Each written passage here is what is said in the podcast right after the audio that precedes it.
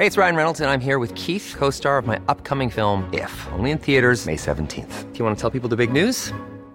All right, I'll do. Sign up now and you'll get unlimited for $15 a month in six months of Paramount Plus Essential Plan on us. Mintmobile.com slash switch. Upfront payment of $45 equivalent to $15 per month. Unlimited over 40 gigabytes per month. Face lower speeds. Videos at 480p. Active Mint customers by 531.24 get six months of Paramount Plus Essential Plan. Auto renews after six months. Offer ends May 31st, 2024. Separate Paramount Plus registration required. Terms and conditions apply if rated PG. Heraldo Radio. La HCL se comparte, se ve y ahora también se... República H, con Alejandro Cacho. Muy buenas noches, bienvenidos a República H. Este viernes, viernes 2 de julio de 2021.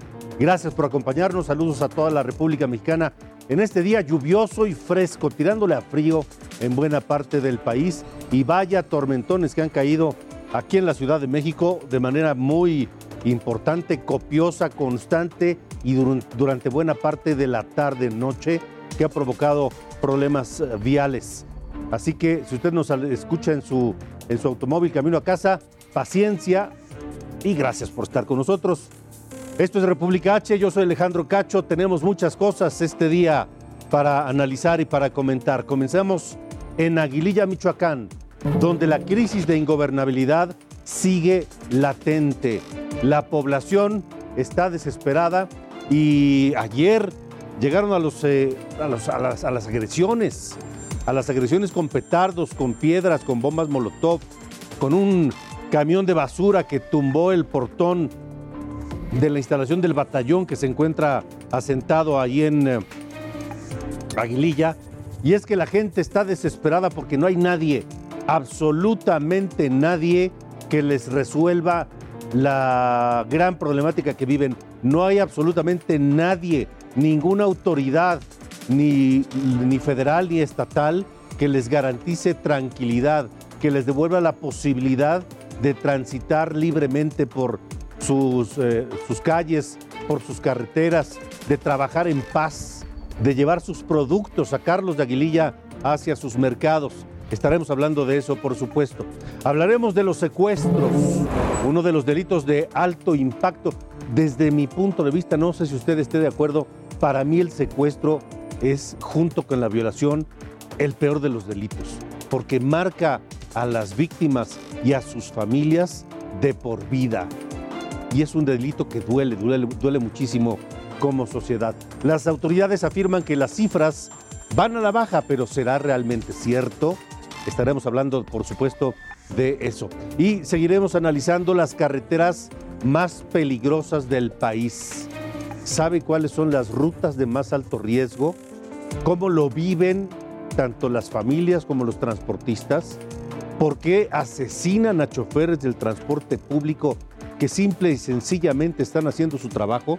Bueno, pues hablaremos de eso y de más cosas aquí en República H esta noche. Sofía García, ¿cómo estás? Hola, ¿cómo estás Alejandro? Me da mucho gusto saludarte en este viernes, como ya dices, lluvioso y medio frío. Para quienes nos ven por tele, pues saben que ya venimos muy abrigados y para quienes nos escuchan por radio deben de saber que venimos muy tapaditos, así que usted también esperemos lo haga. Mira, Alejandro, hoy te voy a platicar de una reunión que hubo privada, pero presencial en la Cámara de Diputados por parte de los diputados de Morena. ¿Qué se acordó ahí y qué dice la oposición sobre esta reunión y los acuerdos que ahí se dieron? Bueno, pues más adelante te contaré cada uno de esos detalles. Muy bien, muy bien, Sofía, gracias. Vamos a Aguililla, donde el ambiente es realmente tenso, complicado, luego de la marcha en Morelia, para exigir que las autoridades detengan a los grupos criminales, que les devuelvan la tranquilidad a los habitantes de Aguililla, que se enfrentaron con soldados del Batallón 51 de la zona militar 43. Como medida de presión bloquearon una colina donde aterriza un helicóptero junto a la instalación, junto al batallón, hay una loma. En esa loma regularmente aterrizan helicópteros de la Secretaría de la Defensa Nacional para entregar provisiones a los soldados asentados ahí en, esa, en ese batallón. Pero la gente enardecida y con razón, porque se imagina usted lo que es no poder salir de su casa, de su pueblo, transitar tranquilamente por sus calles, ir a comprar lo más necesario, no tener luz, no poder ni sacar los productos que ahí se producen para venderlos, ni recibir productos de otros lugares porque no pueden entrar, porque la delincuencia organizada tiene bloqueadas las carreteras. Ah, pero a los soldados del batallón les llevan agua y suministros, comida, etcétera, en helicópteros. Por eso la gente se enardeció. Más tarde, después de que ocurrió este suministro y, frustrado, porque la, gente empezó a arro- a arrojar piedras y petardos contra los helicópteros. Más tarde irrumpieron en el cuartel y agredieron a los soldados con palos y con piedras. Los militares se replegaron en las instalaciones y de acuerdo con los testimonios respondieron a las agresiones con gases lacrimógenos y con balas de goma. Las imágenes circulan por las redes sociales y se escuchan eh, y se ven los momentos en los que la gente enardecida los, eh, los- los acecha y, y agrede a los soldados. Los soldados se repliegan, pero también respondieron de alguna manera. Gracias nuevamente al padre Gilberto Vergara, él es el párroco de Aguililla en Michoacán, quien eh, ha vivido de cerca, en carne propia, este conflicto, lo ha advertido, ha hecho llamados de, de- de- de auxilio a las autoridades y hasta este momento, padre, pues los han eh, ignorado, no hay nadie que les resuelva ni les devuelva la tranquilidad. Buenas noches. Muy buenas noches, un gusto estar contigo. Oye, primero decirte que felicidades, hiciste bien tu trabajo, hiciste una muy buena crónica de todo lo que nos está pasando. Por desgracia, en esas pocas palabras se resume todo nuestro peregrinar por esta situación, loma abajo, colina abajo, que no nos ha eh, dado ningún respiro en este tiempo, ¿no? Y no es exagerar decirlo. Qué buena crónica hiciste, muy bien. Muchas gracias, padre. Pues ojalá no tuviera que hacer esas, esas descripciones y esas crónicas, eh, sino de otras, ¿verdad? Pero, ¿cuál es la situación esta noche en Aguililla? Mira, después de lo de ayer, que fue sumamente lamentable, pero fue como ese, ese límite al cual desgraciadamente tuvimos que llegar, eh, repito, no lo justifico ni lo apoyo, pero de alguna manera, como tú bien hiciste la crónica, se entiende después de, de ver todo ese proceso, ¿no? Después de eso de ayer, yo creo que nos quedó también el sabor amargo de boca de decir es que esto no puede volver a pasar. Y yo creo que Aguililla se tiene que distinguir, como, lo, como ha sido siempre, como un pueblo pacífico, Sí. como un pueblo de gente trabajadora. Entonces ya el día de hoy pues, yo creo que nos ha servido para relajar los, las tensiones. Si la gente sigue en torno al cuartel, si se sigue pensando y exigiendo que se retiren si no van a hacer su trabajo. No ha habido diálogo, entiendo hasta ahorita nuevamente, desde ayer que se rompió, y pues la gente está a la expectativa. Padre, me parece no solamente increíble, sino muy lamentable que no haya ni siquiera diálogo. Es decir, la gente lo que quiere es que le devuelvan la tranquilidad de vivir en paz, de poder circular, y, y- y- y todas las autoridades los han ignorado. Lo que quieren es que haya un, un mando superior del ejército que los escuche y que les dé soluciones, pero ni siquiera eso es increíble. Se ha pedido desde el principio que hubiera alguien quien sí pueda resolver y tomar decisiones que realmente nos beneficien. Habría que decir, por ejemplo, que la luz ya se restableció el día de ayer, como a las seis y media de la tarde, y eso ya es un avance, libera un poco de tensión. Bueno, es un decir, porque ya viste lo que pasó después, como a las ocho de la noche. Sí. Entonces, la cuestión es que Tal vez sí estén trabajando, no vamos a decir que no, tal vez sí estén gestionando, pero es tan lento que nosotros no vemos un beneficio a corto plazo y no vemos que la situación vaya a mejorar. Entonces eso es desesperante. Padre Vergara, eh, este impas que vive en esta noche allá en Aguililla, esta calma tensa que se vive, quiero imaginar allá en Aguililla cuando son las 8 de la noche con 9 minutos, eh, pues tal vez no dure mucho tiempo si las cosas no mejoran. Mira, definitivamente el gobierno federal tiene que tomar cartas en el asunto, porque es increíble que pasen estas cosas y ni siquiera lo mencionen a nivel institucional, diciendo pues que es algo grave que la población se enfrente con el ejército, independientemente de quién haya disparado primero o quién tenga la culpa. Sí, sí, sí. Pero aquí se trata de un pueblo que exige ya no pedimos y ahora exigimos que nos devuelvan las garantías que nos han ido arrebatado poco a poco y tenemos una historia, como bien lo dijiste, de más de seis meses de estos bloqueos sistemáticos que nos están asfixiando. Entonces, esperamos ya seis meses, estamos en el séptimo mes. ¿Qué querrán más de nosotros? Pues padre, me parece que vendrá un fin de semana largo, como seguramente ya han tenido otros en estos, en estos meses. Esperemos que este fin de semana sí tenga luz, porque los dos anteriores fue a oscuras y eso complica más las cosas, ¿no? Esperemos también que el gobierno federal eh, muestre esa disposición del diálogo. Y aquí no se trata de hacernos los dignos, saber ver quién fue el que ofendió a quién y quién tiene que dar el primer paso. Nosotros estamos dispuestos a dialogar y pedimos que sea alguien de gobierno federal que se note que nos están tomando en serio. También el otro llamado hacemos de manera muy respetuosa es a Andrés Manuel López Obrador que cumpla la promesa que hizo públicamente de venir a visitar a Aguililla, que no se lo cuenten, que lo vea por propios ojos, que escuche con oído atento lo que tenemos que decirle. Con todo el respeto lo estamos esperando y con todo el cariño que merece un jefe de Estado.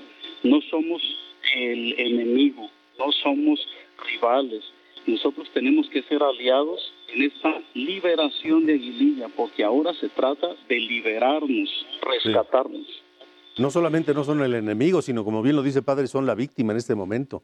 Son los que están, son los que están secuestrados literalmente, son los que están eh, ahorcados en sus comunicaciones, en, en algunos de sus servicios como la energía eléctrica, que por fortuna ya se restableció, pero no sabemos en qué momento pueda volver a fallar. En fin, el Internet, en fin, situación muy, muy compleja. Ojalá que pronto haya alguna, alguna respuesta, alguna señal de que sus reclamos y sus exigencias son, son escuchados y atendidos. Muchas gracias, eh, padre. Nosotros seguiremos atentos y en comunicación si nos lo permite. Si nos lo permite. Sí, sí, muchas gracias. Nos hace muy, mucho bien el que nos hagan visibles y nos hagan audibles. Aquí lo haremos con mucho gusto. Gracias, padre. Hasta luego, el padre Gilberto Vergara, el párroco de Aguililla, Michoacán, que ha sido la voz, que ha representado la voz de aquellos que no son escuchados, que ha representado la exigencia de aquellos que simplemente han sido ignorados. Estamos hablando del gran problema de inseguridad que se vive allí, pero mire, para tener un contexto claro, hay que ubicar a Aguililla desde distintos ángulos. Es un municipio ubicado en la Sierra Michoacana entre la Sierra Dos Aguas y la Sierra Madre del Sur. Está a 290 kilómetros de Morelia, aunque se encuentra más cercano a la costa. Aguililla tiene una población de 16 mil habitantes, pero tristemente célebre se ha convertido Aguililla por ser la cuna de Nemesio Oseguera Cervantes. Se le conoce como el Mencho y es el líder, el capo del cártel Jalisco Nueva Generación. Ese es su problema, ese es el problema de Aguililla. Además de su ubicación geográfica, que ahí nació el capo del cártel Jalisco Nueva Generación, el Mencho, y que quiere tener control pues, de su lugar natal. Desde fines del año pasado, el cártel Jalisco Nueva Generación mantiene la disputa por el territorio con la familia michoacana, la nueva familia michoacano, michoacana y su grupo armado, su brazo armado conocido como los Viagras. Esto explica los bloqueos carreteros, los acosos a la población, así como los cortes de luz y a las telecomunicaciones. En términos políticos, Aguililla es gobernada por el priista Osvaldo Maldonado Cepeda desde 2018. Le quedan unas semanas en el cargo. Pero antes de las elecciones del 6 de junio, en Aguililla hubo amenazas del crimen organizado para no permitir las elecciones.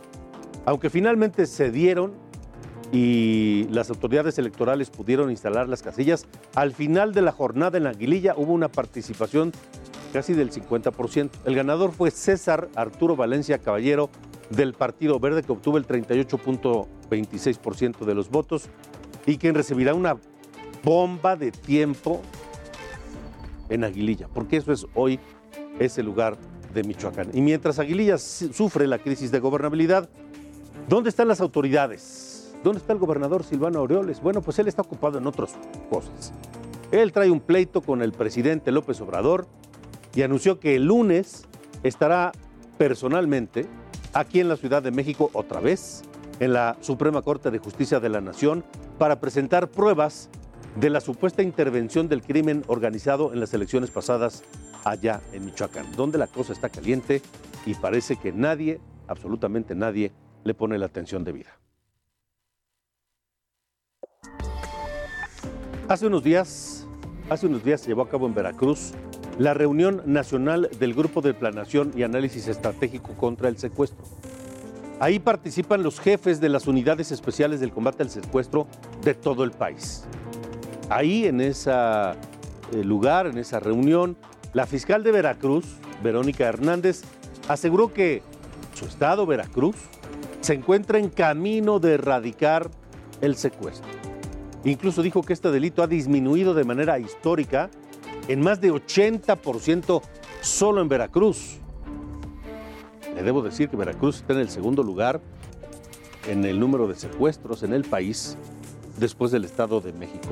Pero mire, quien se sabe los números de memoria es la señora Isabel Miranda de Gualas, presidenta de la organización Alto al Secuestro, que está con nosotros esta noche. ¿Cómo le va, eh, Isabel? Buena noche.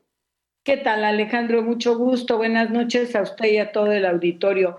Pues mire, es verdaderamente lamentable que la fiscal de Veracruz se sienta orgullosa de ser eh, uno de los estados con mayor índice de delito de secuestro. Déjeme decirle que Veracruz se ha mantenido en el primer lugar, no nada más en términos absolutos, sino prácticamente tiene el primer lugar a nivel nacional en delitos de secuestro. Ella eh, dice, tenemos menos secuestros en comparación al año pasado. Sin embargo, nada más para que usted y el público se dé una idea, en la época del presidente entonces Felipe Calderón, a nivel nacional teníamos 1.905 secuestros. Hoy tenemos 3.649 secuestros a nivel nacional y 4.723 víctimas del delito de secuestro. Me parece que estos números no son para enorgullecerse. Y si nos vamos en Veracruz, Veracruz es el estado, repito, con mayor número de, secuestros en el país. Tiene prácticamente eh, la misma, más cantidad de secuestros de los que tiene el propio Estado de México. El Estado de México, mientras tiene 16 millones, perdón, este, sí, casi 16 millones de habitantes. Eh, bueno, eh, tiene 8 millones Veracruz prácticamente en el estado y tienen casi el doble de secuestros en, la entidad. Tenemos 700, 739 secuestros en lo que va de esta administración del, señor Cuitláhuac. Entonces, me parece que esa cifra no es para enorgullecerse. Y más aún, Alejandro, eh, tenemos un problema, un subregistro. ¿Qué significa un subregistro? Que no todos los delitos quedan registrados como una carpeta de investigación en el Secretariado Ejecutivo. ¿Por qué? Porque a veces los tipifican como desapariciones o cuando muere la víctima en cautiverio como feminicidio. Entonces, creo que mientras no querramos ver la problemática real y los números reales, creo que no vamos a poder acabar con este delito. Entonces, según el Secretariado Ejecutivo del Sistema Nacional de Seguridad Pública, el primer, lugar es el Estado de México con 53, luego Veracruz con 24, tercer lugar Chihuahua con 19, luego San Luis Potosí también 19, Michoacán 10 y Baja California 9 y Zacatecas, junto con Zacatecas, digamos, ese es el top 5. Pero este, este subregistro del que nos habla lleva a Veracruz al primer lugar. No, incluso con el secretariado. Lo que pasa es que ustedes están mencionando solamente y el secretariado los de este mes, lo del mes de mayo. Pero si lo vemos de manera acumulada, Repito, Veracruz ha tenido 739 secuestros en lo que va de toda la presente administración. Claro, si nos vamos este, solamente al, mes de, al mes actual, o sea, al último mes de mayo, bueno, pues estamos viendo que Veracruz tuvo 11 secuestros, perdón, este, 11 secuestros este, ha tenido y esto me parece que no es nada para en- estar orgullosos, ¿no? Sí. Eh, ¿Cómo está el resto del país en este tan penoso delito? Mire, déjeme decirle que tenemos cinco entidades que concentran más de la mitad de los delitos de secuestro. Número uno, Veracruz, con 739 en lo que va de esta administración. El segundo lugar, el Estado de México, con 617. La Ciudad de México, con 309. Puebla, que es el cuarto lugar, con 161 secuestros. Y luego Morelos, con 153 secuestros. Esos estados, si nos concentráramos en abatir en estos cinco estados, eh, prácticamente estaríamos acabando con más de la mitad del delito de secuestro. Va, y mientras esto es una realidad comprobada y comprobable, en el discurso oficial ya prácticamente no se habla del delito del secuestro. Bueno, es que creo que por desgracia actualmente no se habla de muchas cosas. Por ejemplo, tampoco se habla, Alejandro, de por qué se ha dejado de denunciarlo el delito de secuestro. La gente, y esto lo tiene muy documentado el INEGI en la encuesta que hace del ENVIPE, que es una encuesta muy seria que hace el INEGI, en la cual dice que la gente ya no quiere ir a denunciar. En primer lugar, porque no pasa nada. En segundo lugar, porque tiene miedo a la autoridad y no le tiene confianza. Y bueno, la tercera, porque tenemos un sistema que es proclive a defender más a los delincuentes que a las propias víctimas. Ha habido víctimas que han muerto peleando sus casos porque son amenazadas, porque son violentadas, y ahora vivimos en un, en un este, sistema jurídico en el que parece que tienen más derechos los delincuentes que las propias víctimas. Vaya, pues eh, nosotros seguiremos atentos. Gracias por habernos eh, otorgado este tiempo, señora Miranda Igualas. Gracias. Al contrario, Alejandro, buenas noches a usted y a su- auditorio. Buenas noches. Igualmente. Gracias. Vamos con Sofía García. Esto es República H. Gracias, Alejandro. Bueno, pues todo apunta a que el próximo lunes 5 de julio sesionará la sección instructora de la Cámara de Diputados a fin de discutir los dictámenes de desafuero de los legisladores Saúl Huerta y Mauricio Toledo. Y es que tras una reunión presencial a puerta cerrada, eso sí, del grupo parlamentario de Morena, su líder, Ignacio Mier, pidió a Pablo Gómez, presidente de esta sección instructora, convocar a una nueva reunión para desahogar dicho tema después de que, como lo hemos comentado en este espacio, hemos seguido muy de cerca este tema, el miércoles pasado no hubo quórum y se canceló esta reunión de los diputados morenistas. Así que bueno, pues acordaron también impulsar un periodo para el próximo 12 de julio del, eh, para que el legislativo bueno, tenga este, esta posibilidad extraordinaria y se vote este, pues estos dictámenes que se supone van a tratar en esta reunión de lunes. Pero también tengo que decirte que, por ejemplo, la oposición, el PAN, el PRI y el PRD, lo que dicen es que no, parece que no es cierto, parece que no se va a llevar a cabo esta reunión, solamente es pura llamarada de petate, por llamarlo de alguna manera, porque no es así. Y lo que van a hacer es convocarse a una sesión extraordinaria, eh, a una reunión extraordinaria para que en el Congreso de la Unión y que si solo viene para tratarse los dictámenes de donde se va a llevar a cabo el desafuero, bueno, pues el PAN, el PRI y el PRD van a votar a favor de la sesión extraordinaria, de este periodo extraordinario. De lo contrario, si no vienen esos dictámenes, no se va a llevar a cabo y no van a votar a favor de que se impulse o que se lleve a cabo este periodo extraordinario. Así que nosotros estaremos el lunes siguiendo esta posibilidad, como llaman algunos legisladores allá en el Congreso de la Unión, y si te parece, bueno, pues aquí lo comentaremos. Por lo pronto, la oposición en el Congreso no cree hasta hoy que se lleve a cabo esa reunión que, bueno, de nuevo fue convocada a ver si ahora sí hay quórum allá en el Congreso de la Unión, Alejandro. Es que no lo cree la oposición porque, porque las señales indican que no hay voluntad de que se lleve a cabo esa, esa sesión, de que no hay voluntad de que se lleve ese juicio de procedencia y de desaforar a estos dos diputados y que, y que comprueben su inocencia, ¿no? Pero que no se amparen en el fuego. Así es, y este diputado, el del el ex morenista, ¿no? Sí. Que es acusado Saúl por Huerta. abuso sexual, Saúl Huerta, y que no es posible que lo tengan como si nada. Y por un lado, la que no asistió esa ocasión a la mm, sesión fue una diputada del PT, ¿no? Que no quiso porque dice que no está de acuerdo con el desafuero de Toledo, ¿no? El exdelegado Ujú. de Coyoacán. un experredista que ahora está en el verde, ¿no? En el PT. Ah, en el PT. Pero fíjate. ya ves que todos cambian de. Todos cambian, Todos cambian. de diferentes otro. ideologías. Chapulineo está todo lo que da. Así es. Bueno, pues esperemos. A ver, a ver, yo también soy escéptico, ¿eh? Yo también creo que hay señales de- en el sentido de que no quieren, pues, reunirse y quieren dejar que el tiempo pase y que se vaya la Así es. legislatura y que estos hombres este, después a ver cómo le hacen, ¿no? Así es, pero les queda dos meses. Sí. Gracias, Sofía. Más adelante regresamos contigo y más adelante también regresamos aquí en República H. Hablaremos del PAN porque hubo una expulsión masiva de panistas en Tamaulipas y ya hay alguien que levantó la mano para dirigir a ese partido con miras al 2024.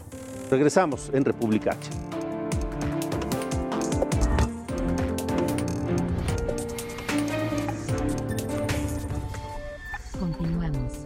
República H.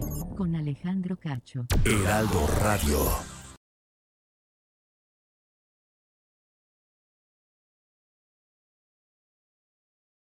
Heraldo Radio 98.5 FM, una estación de Heraldo Media Group, transmitiendo desde Avenida Insurgente Sur 1271, Torre Carrachi, con 100.000 watts de potencia radiada.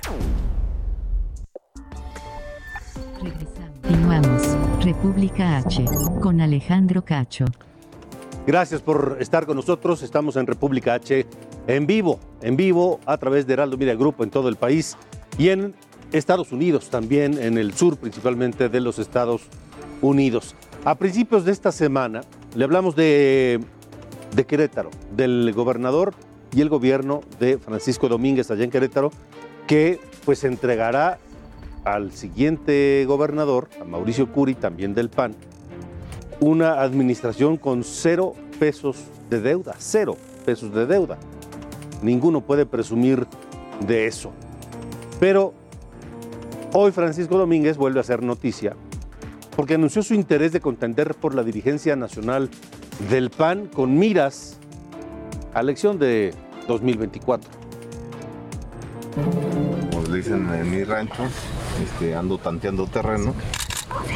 Sí, me están buscando algunos compañeros. Este, yo estoy buscando por mi lado otros compañeros. Eh, y voy a hacer un análisis de, de si lo busco o no lo busco. Yo lo manifesté el- al día siguiente de la elección.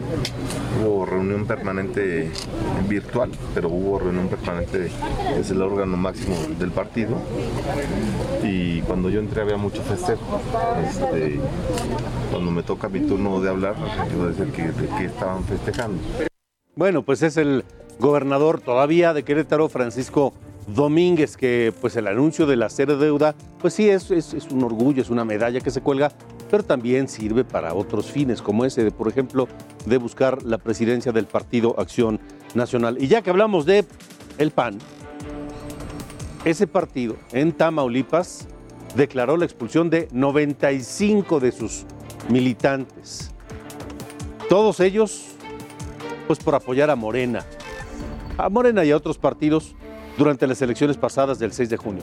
Entre los 95 militantes se destaca la presidenta municipal de Reynosa, Maki Ortiz Domínguez, a quien expulsaron por acudir a un evento público en el que se celebraba el triunfo de su hijo, Carlos Peña, quien será el próximo presidente de municipal de Reynosa, solo que por él, por las filas de Morena.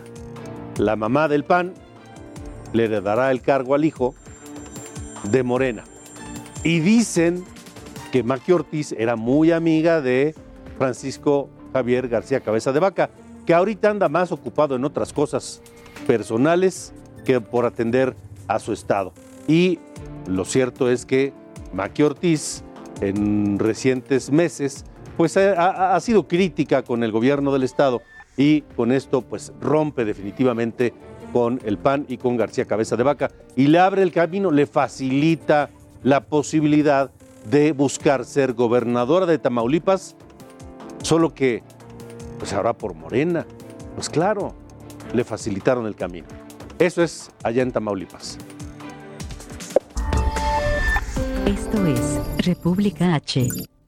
También hablamos de la inseguridad de la carretera Monterrey-Nuevo Laredo. que ha llamado la atención eh, en días recientes por la desaparición de más de un centenar de, de personas, entre ellos una familia de origen estadounidense el 13 de junio. Pero esa no es la única carretera insegura del país. Allá en esa de Monterrey a Nuevo Laredo ya se reforzó la seguridad.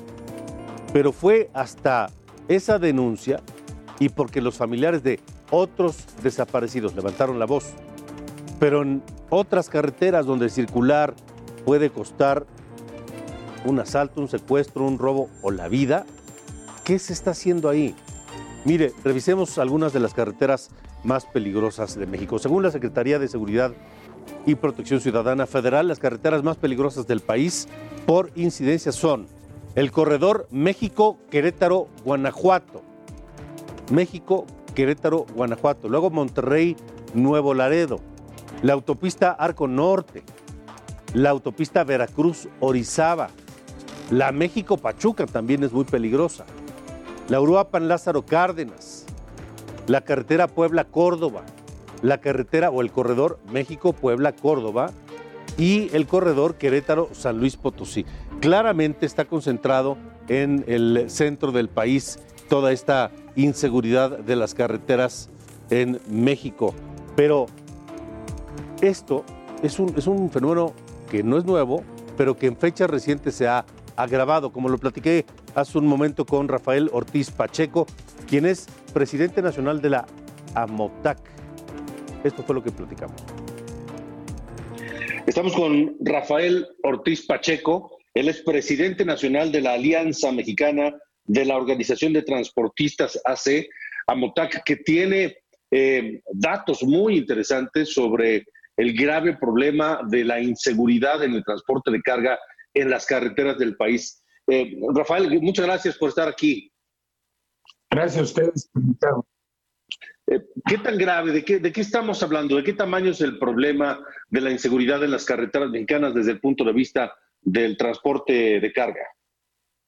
Mira, eh, desgraciadamente, cuando se habla de inseguridad, eh, todos quieren hablar de asaltos a mano armada, de como lo que pasó acá en el Arco Norte.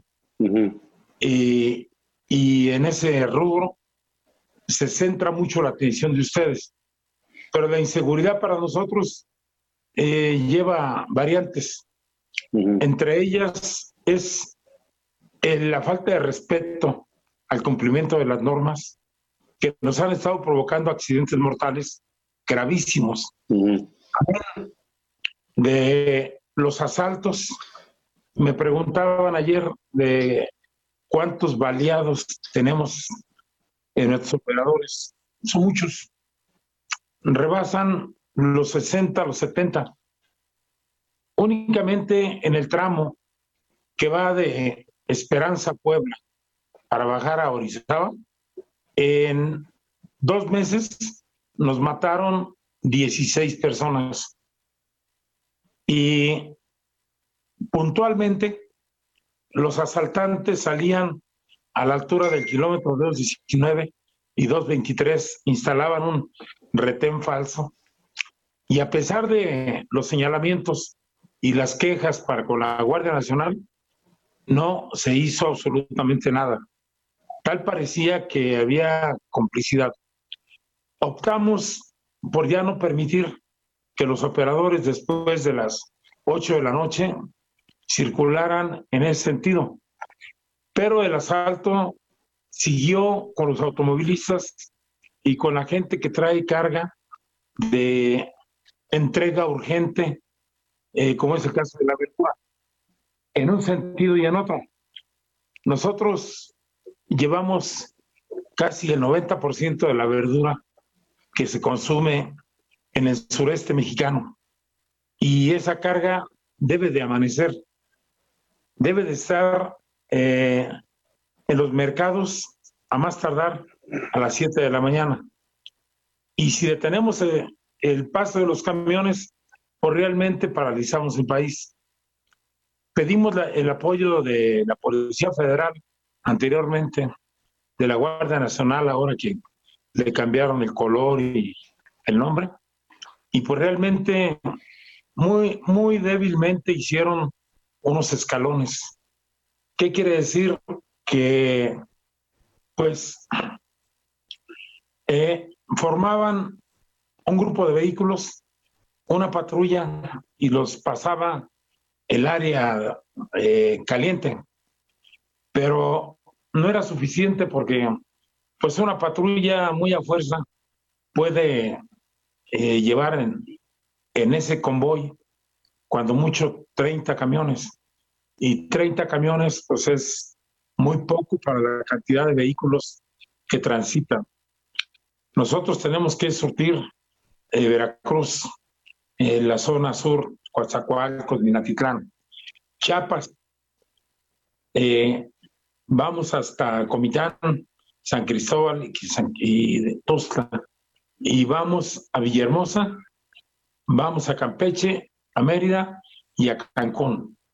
Y esos camiones deben de estar allá a más tardar a las 5 de la mañana. Si no contamos con el apoyo de la autoridad, pues realmente no podemos hacer nada. ¿Diría usted que el problema se ha agravado recientemente o simplemente sigue como siempre? No, se agravó. Totalmente se fue eh, de la mano y a pesar de los esfuerzos de nosotros, de su servidor, que yo estoy en constante contacto con el general Luis Rodríguez Bucio, y le señalo que no es únicamente eh, los pobres intentos que hacen, porque tiene elementos, la verdad, que dan pena. Hay elementos que ni manejar saben, y ustedes se han dado cuenta la cantidad de patrullas que se han accidentado con ellos manejando. Entonces, eh, nosotros seguimos arriesgándonos porque no nos queda otra.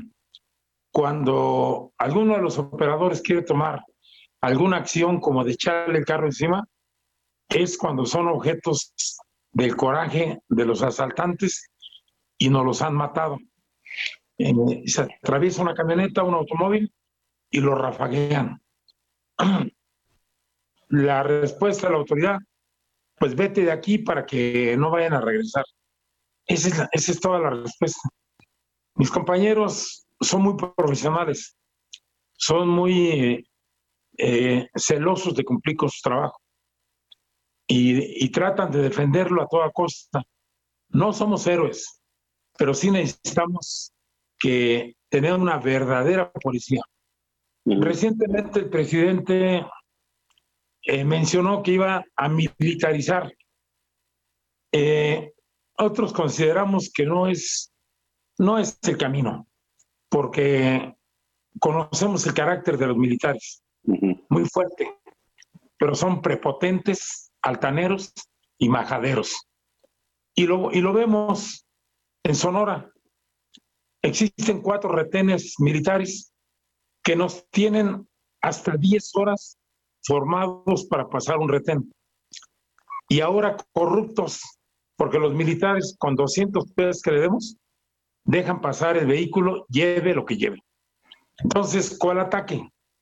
¿Cuál seguridad hay con el cambio de elementos? Cuando todo se centraliza en las órdenes de una sola persona y no hay compromiso de parte de los delegados estatales, esto no sirve. Rafael, ¿desde cuándo considera usted que se agravó el problema? ¿Desde hace cuánto tiempo? Mire, este problema viene desde antes de que haya sido electo el licenciado Andrés Manuel. Y después, cuando él entra con su política de abrazos y no balazos, se agravó. Pero este problema trae una cola enorme. Los retenes de Querobabi, del desengaño, de Cucapá, de El Centinela en Mexicali, eh, tienen fácilmente 10 años. Y gobiernos van, gobiernos vienen y no han podido hacer nada.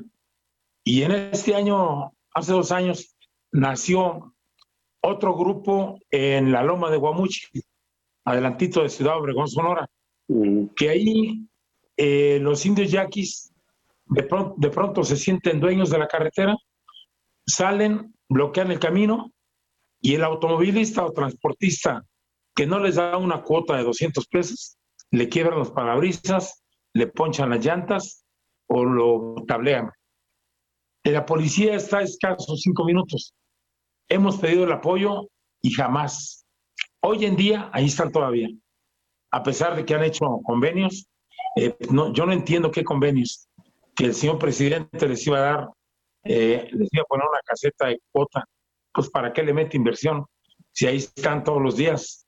Y lo único bueno es que se quitan en la noche. Pero llegamos a Querobabi, llegamos a Hermosillo y lo mismo. Hoy la cruzada de Hermosillo es un verdadero peligro. Asaltos a cualquier hora del día por sujetos armados. Pedimos el auxilio y no llega. Ese es en aquel lado.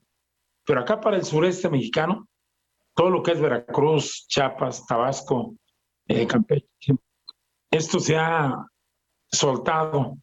Y repito, eh, no es por criticar a nadie, pero hay organizaciones que dan unos datos muy alegres, como queriendo quedar bien. El problema que tenemos. Estamos platicando con el señor Rafael Ortiz Pacheco, él es presidente nacional de la Alianza Mexicana de la Organización de Transportistas AC. Eh, díganos una cosa, ¿ustedes tienen cuantificado cuánto se pierde económicamente hablando por esta inseguridad? Millones, miles de millones. Y que por ser hombres camión nos sale doblemente caro porque perdemos la vida del operador, que a nosotros nos duele porque en muchas ocasiones el operador es el dueño del vehículo. Oía yo el comentario que hizo el señor de Canacar y realmente me molesta porque el amigo no sale a la carretera. A él únicamente le dan los datos que dicen que diga, pero realmente ellos son unas máquinas donde ellos quieren mover su carga. Y ahí tenemos el puerto de Manzanillo. El puerto de Manzanillo nos arroja drogadicción, nos arroja accidentes diarios con camiones de toda índole y pues se cuantifica únicamente las pérdidas de la mercancía o de los daños a los contenedores. Pero los daños eh, humanos y los daños materiales eh, eh, en la vida de los operadores no se cuantifican. No, se cuentan. Pues, don Rafael, don Rafael Ortiz, muchas gracias por haber estado aquí en República H. Nosotros vamos a seguir atentos del tema. Muchas gracias. Gracias a usted. Eso en cuanto al transporte de carga, pero también salir en familia carretera a vacacional, a vacacionar se ha convertido en, un, en una actividad de alto riesgo. Y quien lo puede evitar, que lo haga. Hablamos de esto con Marilena Morera, presidenta de Causa en Común. Estamos con la doctora Marilena Morera, presidenta de Causa en Común, una mujer y una organización que desde hace muchos años ya viene luchando en México, trabajando incansablemente por eh, reducir la inseguridad en el país, por mejorar el nivel de vida, la tranquilidad de los mexicanos. Marilena, gracias por, por estar con nosotros. Qué gusto saludarte. Al contrario, Alejandro, muchas gracias. Me da mucho gusto saludarte y a tu auditorio. Igualmente, Marilena. hemos estado viendo recientemente este tema terrible de la carretera que va de Monterrey a Nuevo Laredo y las desapariciones que, que han ocurrido ahí, más de medio centenar de ellas. Pero desgraciadamente, esa es la que está llamando la atención ahorita. Pero ese es un fenómeno que no es nuevo y que se presenta en varios otros lugares del país. ¿Qué tienen ustedes registrados a ese respecto? Mira, desgraciadamente no hay un registro en México que te diga o un indicador específico para conocer la evolución del fenómeno de incidencia de robos y de otras expresiones de violencia en las carreteras del país. Lo único que, presenta el Secretariado Ejecutivo es el robo a transportistas, pero no el robo a ciudadanos, ¿no? Y desde luego, como tú bien dices, no es un fenómeno nuevo. Eh, no acaba de aparecer ahora y también sucede en otros lugares del país. Ha sido terrible lo que hemos visto en los últimos días en la carretera de, de este, Monterrey a, Nuevo Laredo, como bien dices, pero pues también lo vimos en el Arco Norte, aquí en la Ciudad de México, donde asaltaron a 40 automovilistas en un, en un este, hubo un choque y entonces bajaron unos tipos y con la mayor impunidad asaltaron a la gente por supuesto la Guardia Nacional no llegó. Al parecer hay un tema con la Guardia Nacional de que no aparezca hasta que no hayan pasado los hechos. Eso sucedió, por ejemplo, en Reynosa con la masacre que vimos, eh, que entraron a, a, tres colonias y masacraron a la gente y la Guardia Nacional tampoco no apareció. Entonces, sí hemos visto un aumento en el número de de estos delitos, pero lo hemos visto por una, una solicitud de información, por ejemplo, que hizo Animal Político, en donde se reportaron que de 2020 a 2021, en la, este, en las, si, te, si te vas a las mismas fechas, pues subió muchísimo, subió muchísimo el asalto en las carreteras pero no hay cifras oficiales que te lo digan. O sea, me parece increíble con el problema que estamos viviendo y que las cifras oficiales no te digan lo que está sucediendo. Me sorprende que el secretario de Ejecutivo no tenga cifras, no tenga datos, me sorprende muchísimo. Pero además, eh, eh, creo que los gobernadores tienen una responsabilidad también muy importante este, en este asunto. Así es, mira, tenemos eh, una parte del país, hay que decirlo, que son carreteras federales y otra parte son carreteras estatales y municipales. Las carreteras federales tenemos 50 mil kilómetros de carreteras federales. Luego, si nos vamos a las estatales, 112 mil y 10 mil kilómetros de, de, carreteras de cuotas. Este, entonces, bueno, pues estamos viendo que tenemos muchísimas carreteras y ni los gobernadores atienden las estatales, ni la, ni la Guardia Nacional atiende las federales. Y lo que tenemos como consecuencia, pues es lo que está pasando terriblemente en la carretera de Nuevo León a Nuevo Laredo. Mm. Y, les platico a tu auditorio eh, algo que me contó el otro día una persona, dice que él tuvo que ir a Nuevo Laredo y después no encontró boleto de regreso y le urgía regresar. Entonces dijo, pues voy a alquilar un coche y me voy a ir a, Monterrey. Entonces fue a las agencias, ninguna agencia le quiso alquilar un coche, pero después se le acercaron unos señores y le dijeron que ellos le alquilaban el coche. Y, les dijo, oiga, pero dicen que hay muchos problemas, yo quiero saber si voy a poder llegar seguro o no. No se preocupe, con este coche usted va a llegar seguro. Si lo paran, les dice y les da este papelito que le vamos a dar. Y efectivamente llegó seguro a, Monterrey. O sea, me parece terrible que el crimen organizado llegue a esas... A, a esos puntos, ¿no? Y mientras nuestras autoridades nos dicen que vamos muy bien. Eh, y es que ya hay varios puntos en la República Mexicana en donde es sabido y es ya cotidiano que quien manda es el crimen organizado en esas zonas. Así es, mira, tenemos por ejemplo, este, podemos resumir los asaltos principalmente que se dan en la carretera de Puebla. Eh, después Guanajuato, Veracruz, Estado de México, Michoacán, Jalisco, San Luis Potosí, Querétaro e Hidalgo. Son las carreteras que tienen el, pues, los más altos índices. Ah, bueno, y olvidé eh, Guerrero y Tlaxcala, Guerrero que también está en el top 10. Y, sí, como bien dices, eh, y no pasa nada, ¿no? Bueno, no pasa nada cuando vas en una carretera y en lugar de quien te cobra el peaje, pues no es la autoridad, ¿no? Sino son los delincuentes que están ahí cobrando para que puedas pasar por, por, la, por la caseta. ¿no? Y tampoco no pasa nada. Entonces, eh, mira, eh, nosotros siempre en Causa en Común decimos que la impunidad mata. Y efectivamente, porque como en este país todo se permite, pues los delincuentes pueden hacer lo que quieran con nosotros. Eh, en las reuniones que ustedes tienen con las autoridades de distintos órdenes, tanto federales como eh, estatales, ¿qué les dicen, Marilena? ¿Cuál es la respuesta? Pues mira, eh, a nivel estatal nos dicen que están trabajando y que pues, hay muchas carreteras que no les corresponde. ya sabes siempre esto de que a mí no me toca y que lo haga otro. Y, con las autoridades federales lo que nos dicen es que la Guardia sí está trabajando, pero está muy raro, Alejandro, que esté trabajando y que tengamos 100 mil efectivos distribuidos en el país, más todos los miembros de Sedena y de Marina que ya pueden actuar como policías.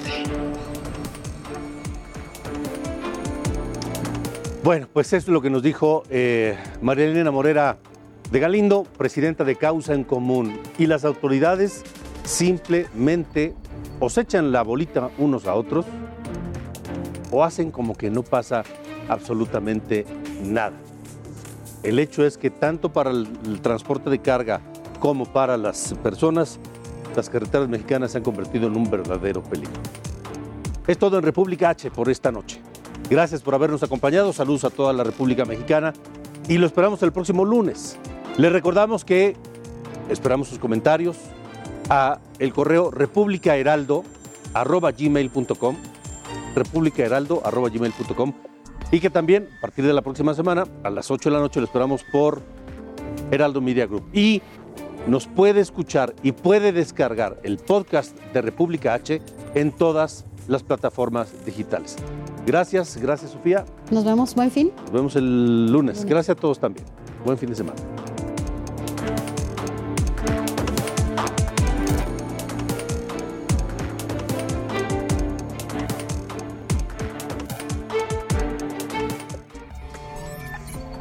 Esto fue República H con Alejandro Cacho.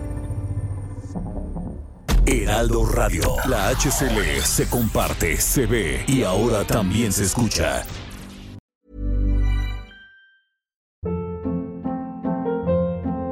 Hold up. What was that? Boring. No flavor. That was as bad as those leftovers you ate all week. Kiki Palmer here, and it's time to say hello to something fresh and guilt-free. Hello Fresh. Jazz up dinner with pecan-crusted chicken or garlic butter shrimp scampi. Now that's music to my mouth. Hello Fresh. Let's get this dinner party started. Discover all the delicious possibilities at hellofresh.com.